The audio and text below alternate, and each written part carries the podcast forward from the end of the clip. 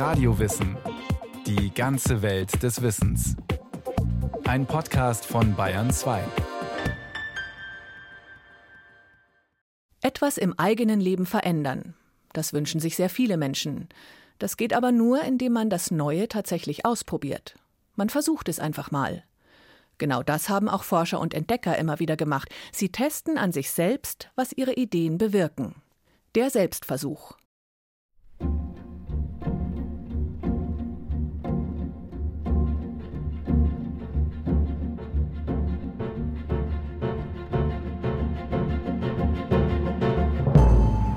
Ich glaube, viele machen sowas, wenn schon aus so gesundheitlichen Gründen oder irgendwie mehr Sport machen, so versuchen einmal am Tag, keine Ahnung, 20 Liegestützen oder sowas. Ja, eher so, ich trinke jetzt mal einen Monat lang keinen Alkohol oder so. Ist auch ein Selbstversuch irgendwie, oder? Durchaus. Auch wenn junge Leute lieber von Challenges, von Herausforderungen sprechen. Etwas versuchen heißt ja zunächst einmal, so der Philosoph Dieter Thome, dass man irgendwas mal probiert, mal versucht und nicht weiß, ob es klappt. Man weiß nicht, ob man den Plan durchhält. Sieben Tage zum Beispiel gar nicht oder jeden Morgen extra lange in den Spiegel zu schauen. Das Ergebnis ist vom Prinzip her offen. Ich habe mir vorgenommen, zweimal die Woche mache ich mein Training und das für einen Zeitraum von drei Monaten. Schaffe ich es, das durchzuhalten und regelmäßig zu tun. Schafft er es? Und wird er verändert sein? Körperlich und vielleicht auch in seiner Persönlichkeit, weil er sich jetzt stärker fühlt. Selbstversuche bergen ein Element der Überraschung. Man probiert etwas Neues, anderes aus. Etwas, das man bisher noch nie gemacht hat. Eine Woche lang Fasten zum Beispiel, um vielleicht eine Art innere Reinigung zu erleben. Oder man weiß nicht, wie es sich anfühlt, wenn man eine Burka überzieht und durch ein bayerisches Dorf wandelt. Wie reagieren die Menschen? Wie fühlt man sich selbst? Das ist nicht ganz vorhersehbar. Und das macht den Reiz der Sache aus. Also ich kann mich nicht einfach im Vertrauten bewegen. Man macht etwas Fremdes. Man wagt sich auf unbekanntes Terrain. Dorthin, wo es etwas zu entdecken gibt. Im eigenen Selbst oder in Lebensbereichen, die einem sonst verborgen blieben. Im Begriff des Versuchs steckt unverkennbar auch der Aspekt des Suchens. Interessanterweise bekommt das Wort Versuchen dann einen anderen Zungenschlag als beim Ausprobieren, weil der, der sucht, der will ja auch finden. Das heißt, wir haben hier etwas sehr Ernsthaftes, nämlich dass man mit Versuchen etwas sucht, etwas über sich herauszufinden sucht. Und da kommt natürlich dieses Element der Erforschung hinein was dem Unterfangen ein gewisses Gewicht verleiht, weil es an wissenschaftliche Experimente denken lässt. Doch es macht zweifellos einen Unterschied, ob Laien einen mehr oder weniger ernst gemeinten Selbstversuch antreten oder ob sich ein Forscher dazu entscheidet, sein eigenes Versuchskaninchen zu sein. Ich nahm des Versuchs halber etliche Tage zweimal täglich jedes Mal vier Quäntchen gute China ein. Ende des 18. Jahrhunderts testet der Arzt Samuel Hahnemann an sich selbst die Wirkung der aus Südamerika importierten China-Rinde. Die Füße, die Fingerspitzen und so weiter wurden mir erst kalt. Ich ward matt und schläfrig. Dann fing mir das Herz an zu klopfen. Hahnemann fiebert und produziert, wohl noch im Delirium, eine Idee, die er später zu seiner berühmten Lehre der Homöopathie ausbauen wird. Ähneln die Symptome, die er nach der Einnahme von zweimal täglich vier Quäntchen Chinarinde zeigt, nicht denen der Malaria, also der Krankheit, gegen die man die Droge gemeinhin als Heilmittel einsetzte? Mein Puls ward hart und geschwind. Eine unleidliche Ängstlichkeit, ein Zittern, aber ohne Schauder, eine Abgeschlagenheit durch alle Glieder. Sollte sich etwa Gleiches mit Gleichem behandeln lassen? Als Samuel Hahnemann 1790 sein Selbstexperiment mit Chinarinde durchführte, irrte er sich zwar, weil er aus anderen Gründen als vermutet Fieber bekam. Er reagierte auf das Pulver so sensibel, weil er es früher schon mehrfach gegen Malaria eingenommen hatte. Aber Hahnemann war methodisch auf der Höhe seiner Zeit. Der angesehene Wiener Professor Anton von Störk hatte schon 20 Jahre zuvor Selbstversuche mit diversen Pflanzenextrakten unternommen, um sie auf ihre Unbedenklichkeit zu testen, bevor er sie Patienten verabreichte. Neben Störk forderten damals weitere Wissenschaftler, dass auf das Tierexperiment, der Selbstversuch und dann erst sowas wie das klinische Experiment folgen sollte. Sagt die Kulturwissenschaftlerin Katrin Solschuh. Man orientierte sich am Kantschen Imperativ. Handle nur nach derjenigen Maxime, durch die du zugleich wollen kannst, dass sie ein allgemeines Gesetz werde. Für Forscher wie Hahnemann oder Störk war deshalb klar, ehe man jemand anderem was Böses tut oder ihn vergiftet oder ihn zumindest potenziell vergiftet, sollte das der Mediziner zuerst an sich selbst ausprobieren. Es waren also ethische Motive, die das Experiment am eigenen Körper geradezu verlangten. Doch die vielen Männer, die im Laufe der Wissenschaftsgeschichte ihr Leben für die Forschung riskierten, handelten nicht aus purer Selbstlosigkeit, wenn sie giftige Kräuter aßen, sich das Erbrochene kranker Menschen in die Augen rieben oder Lachgas inhalierten, wenn sie sich mit selbstgebauten Apparaten in die Lüfte wagten, wenn sie versuchten, in Welten vorzudringen, die noch außerhalb der bekannten Realität lagen. Ohne eine große Portion Abenteuerlust und Risikofreude hätten die todesmutigen Selbstforscher sicher keinen einzigen Schritt getan. Das steckt ja auch in dem Wort versuchen etwas drin. Wenn wir dem Wort mal so ein bisschen nachhören, der Teufel ist natürlich ein Versucher. Also es heißt, es ist was Gefährliches, ist vielleicht sogar was Böses, was außer der Reihe ist, was man da tut. Man lässt sich versuchen. Vielleicht auch von der Aussicht, Ruhm und Anerkennung zu ernten. Als Held und als Märtyrer der Wissenschaft. Wenn man bedenkt, dass sich ausgehend von Wilhelm Konrad Röntgens Selbstversuch mit X-Strahlen die bedeutende Fachdisziplin der Radiologie entwickelt hat. Kein Wunder also, dass es bis heute immer wieder der Fall ist. Dass Mediziner oder Pharmakologen an sich selbst experimentieren, aber das muss in der Ergebnispräsentation eher kaschiert werden, weil das gar nicht vorkommen darf. Naturwissenschaftliche Selbstversuche gelten in akademischen Kreisen heute als unseriös. Ein Einzelfall liefert keine statistisch belastbaren Daten. Und wer sagt denn, dass alles mit rechten Dingen zuging? Man spricht anders als zu Beginn der klinischen Forschung nur größeren, kontrollierten Studien überhaupt eine Aussagekraft zu, etwa bei der Frage, ob jetzt ganz konkrete körperliche Leiden zum Beispiel behoben werden. Und das soll sich dann auch übertragen lassen aber bereits die simplen pharmakologischen Selbstversuche der alten Meister lieferten Ergebnisse, die für die Allgemeinheit nützlich schienen. Ja, ist der Proband tot oder todsterbenskrank? Dann handelte es sich höchstwahrscheinlich um ein Gift. Erholte er sich, dann war es eher keins. Das ist ja dann schließt festzustellen. Die Aufklärung machte wissenschaftliche Selbstexperimente erst möglich. Den Körper des Menschen, der ja als das Ebenbild Gottes galt, als Forschungsfeld oder Labor zu betrachten, verlangte einen ernüchterten Geist. Und nicht nur das. Es bedurfte der Annahme, dass Einsichten an physiologische, sinnlich fassbare Erfahrungen gebunden sind und nicht als Ideenblitze oder Eingebungen vom Himmel kommen.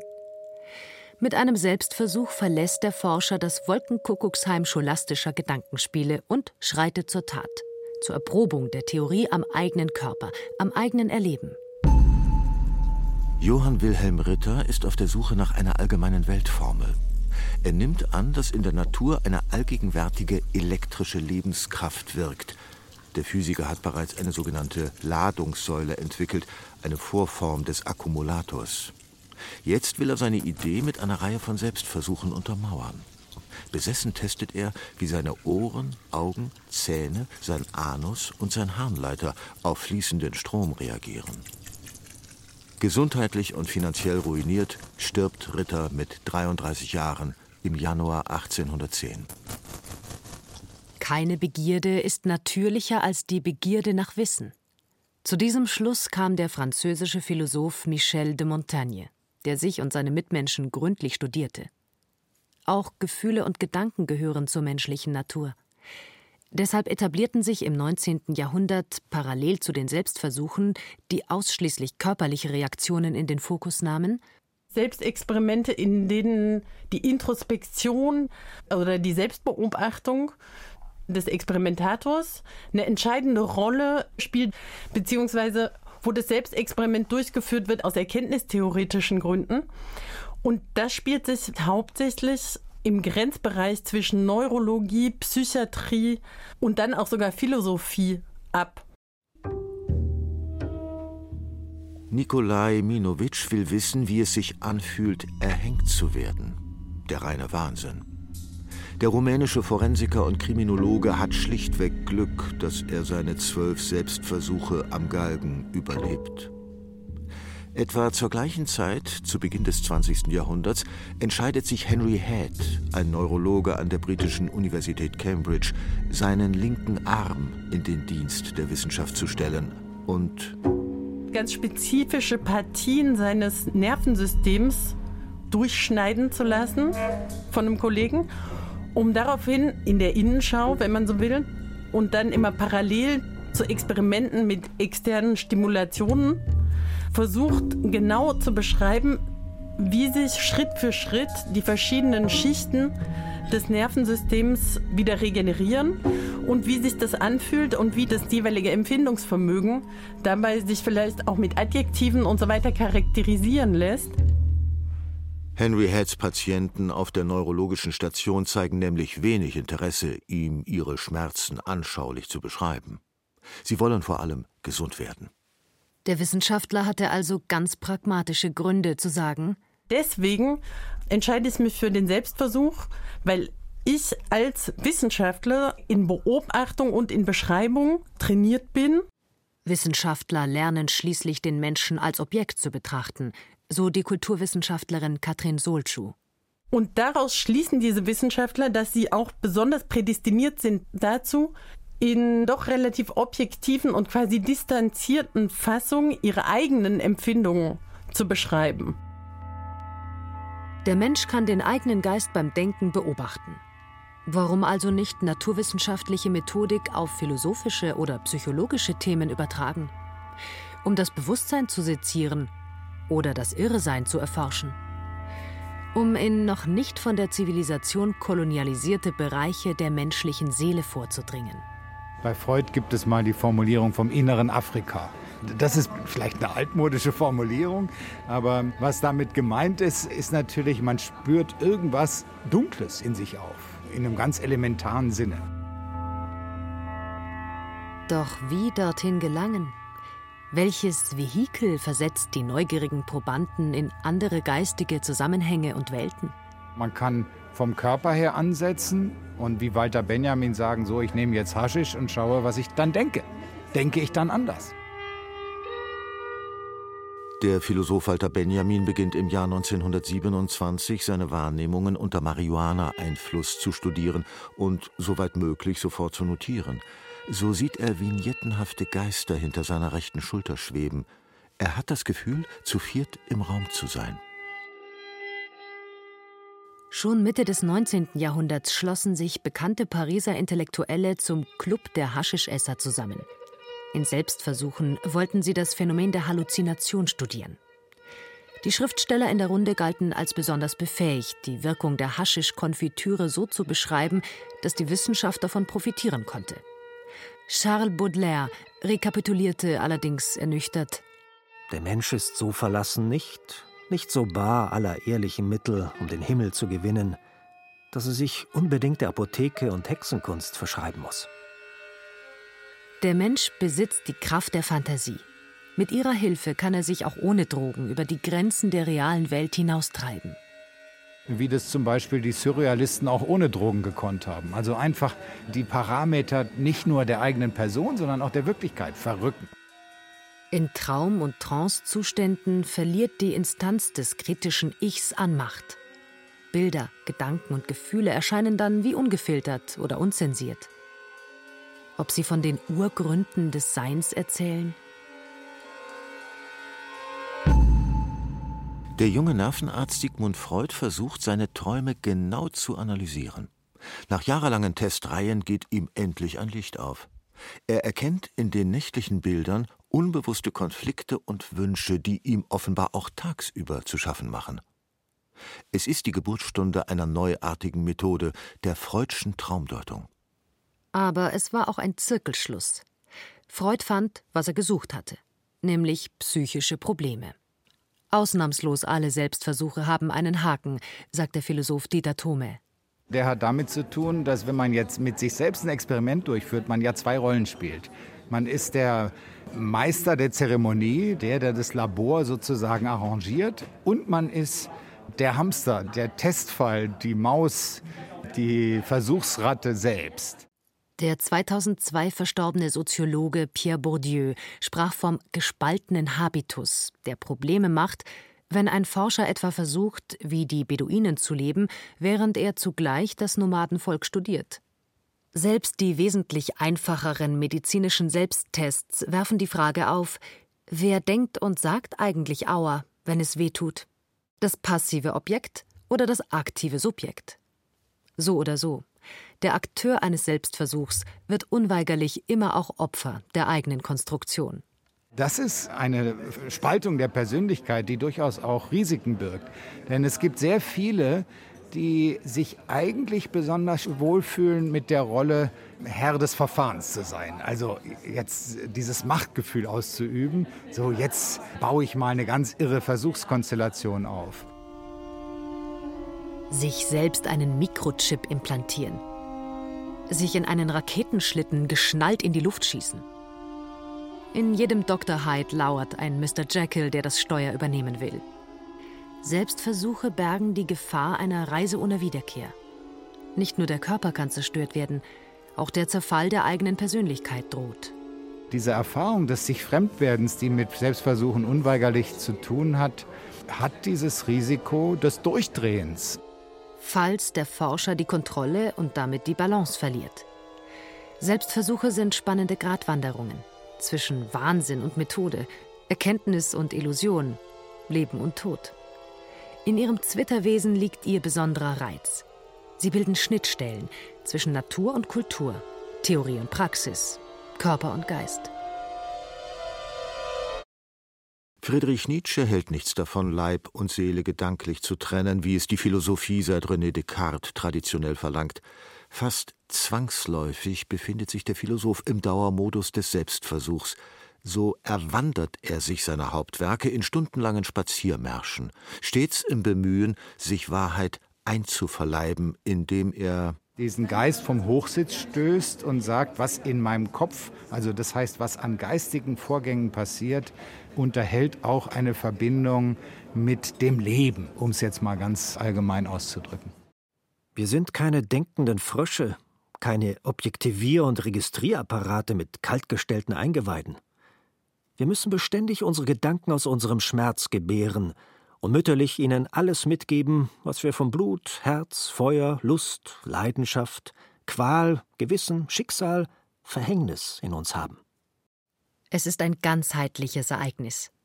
So gesehen speist sich jenseits von Zahlen und Daten menschliches Wissen aus Ketten von Selbstexperimenten, aus mal mehr, mal weniger gelingenden Versuchen, die eigene Natur und mit ihr die Welt zu fassen zu kriegen.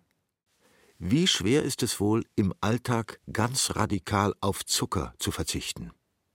Und was passiert mit mir und meinem Körper, wenn ich absichtlich viel zu viel davon esse? Selbst zeitweise Ernährungsumstellungen bergen letztlich größeres Potenzial, meint der Philosoph Dieter Thome. Oder die Challenge, versuchsweise den Sonntag zu ehren, also einmal in der Woche wirklich Ruhe zu geben. Dann ist das, was man eigentlich wissen will, wie wirkt sich das auf mich aus, auf mein Glück, auf meine Zufriedenheit, meine Ausgeglichenheit. Und das ist das Erkenntnisinteresse. Ist ein gesundheitlich und vielleicht auch ethisch besseres Leben nicht nur vorstellbar, sondern auch machbar? Im Selbstversuch reduziert man das breite Spektrum der Optionen auf eine Variante. Zugleich bleiben alle Hintertürchen offen. Denn es handelt sich ja nur um einen Versuch, wenn man zum Beispiel einen Monat ohne Internet lebt.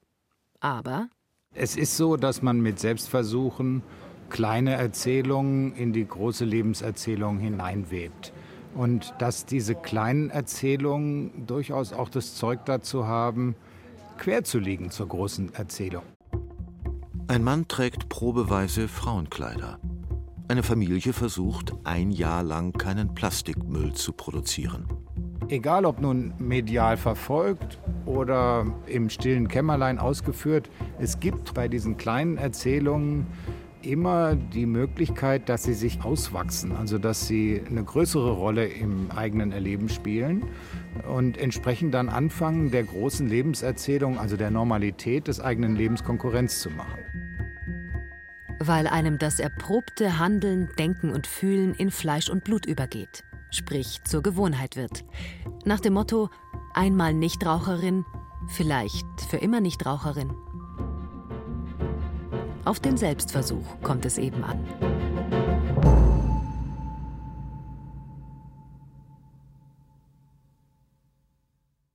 Das war Radiowissen, ein Podcast vom Bayern 2. Autorin dieser Folge Justina Schreiber. Regie führte Irene Schuck. Es sprachen Berenike Beschle, Andreas Neumann und Carsten Fabian. Technik Markus Huber. Redaktion Bernhard Kastner. Wenn Sie keine Folge mehr verpassen wollen, abonnieren Sie Radio Wissen unter bayern2.de slash podcast und überall, wo es Podcasts gibt.